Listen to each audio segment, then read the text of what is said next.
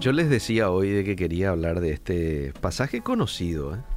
Colosenses capítulo 3, verso 23, en donde dice, todo lo que hagan, todo lo que hagan, háganlo de corazón como para el Señor y no para los hombres.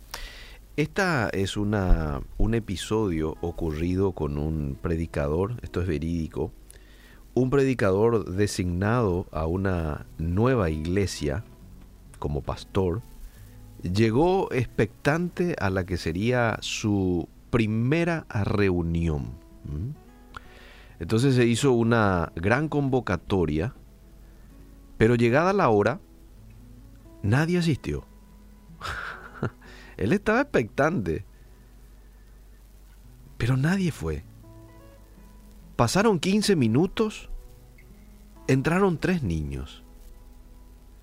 Pasaron otros 20 minutos, ya eran 50 desde el inicio del arranque. 20 eh, minutos después entraron dos jóvenes.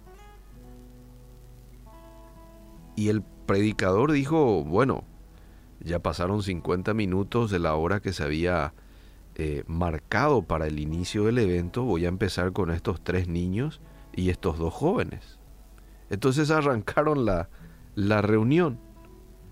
Entonces el predicador decidió eh, iniciar con esta cantidad de personas, cinco personas, pero al promediar el culto, entró una pareja que se sentó bien al fondo y más tarde, casi al final, ya casi al final, ingresó un hombre con sus ropas sucias y una cuerda en la mano.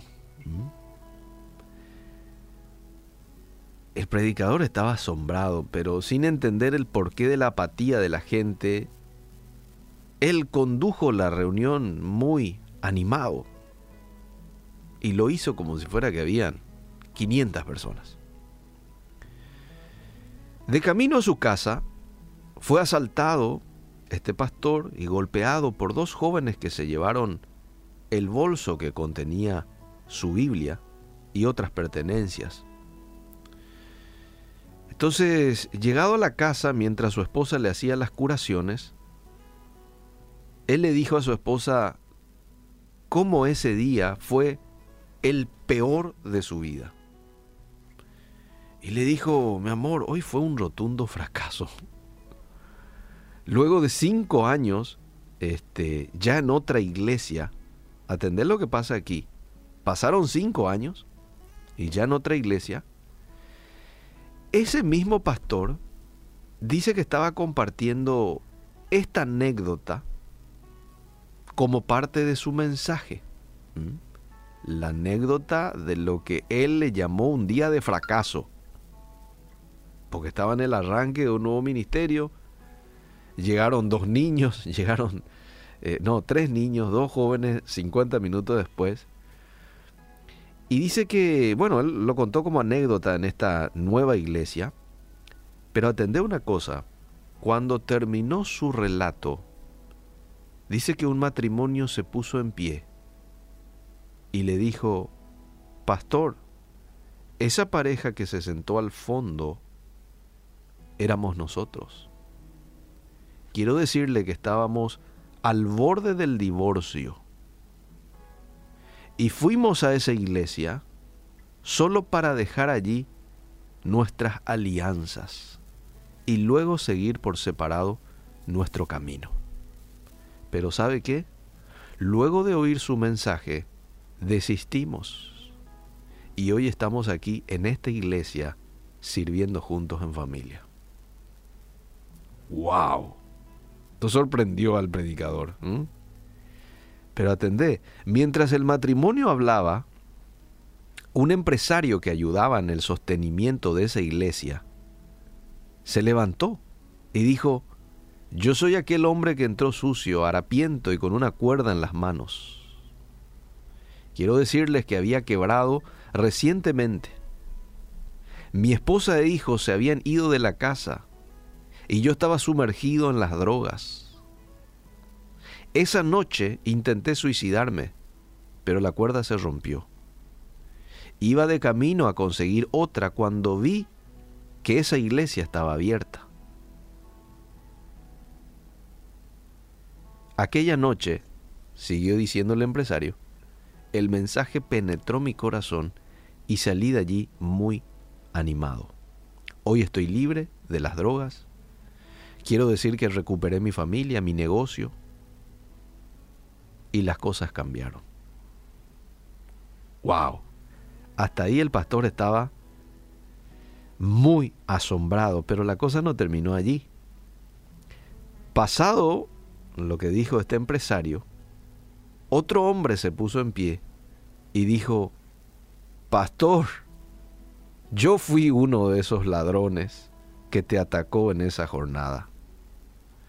Quiero decirte que mi compañero murió en el siguiente asalto.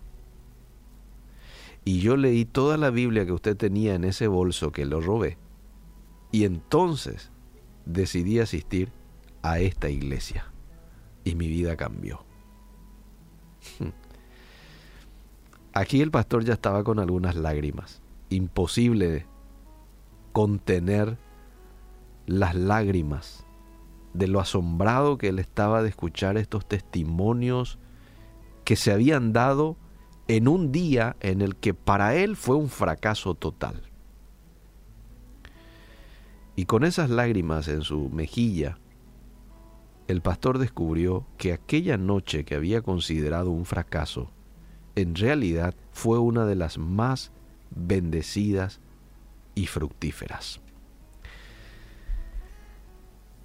Esta historia de este pastor y de lo que le ocurrió en aquella jornada probablemente sea experiencias que vos en algún momento también lo pasaste, ¿verdad? Una jornada en la que crees fue un fracaso total porque las cosas no salieron como vos la planeaste. La gente a quien le invitaste no llegaron. Sin embargo, esta experiencia nos deja lecciones para nuestras vidas. Y tengo cuatro lecciones que quiero extraer de esta experiencia con este pastor y a lo que parecía ser un día de fracaso para él. Pero ustedes ya vieron, no fue un fracaso, todo lo contrario. Fue una jornada en la que permitió a algunos conocer a Jesús que transformó sus vidas, transformó su familia. ¿Mm? La lección que me deja esta historia es, uno, haga su tarea, hagamos nuestra tarea lo mejor que podamos, aunque nadie nos felicite. Hagamos lo mejor que podamos sabiendo de que nuestro jefe es Dios, para Él trabajamos. Segunda lección, sepa que todo cuanto hacemos puede resultar en bendición para alguien, aunque nunca nos lo digan. Una palabra amable, una palmada de, de, a alguien que le puedas hacer en el hombro, un te aprecio, un te valoro, puede resultar en una bendición muy linda para mucha gente que probablemente vos no te vayas a enterar. Número 3. Tercera lección.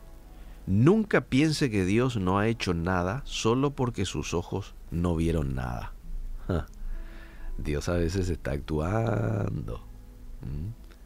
Y no precisamente yo voy a estar viendo siempre todo lo que Él hace.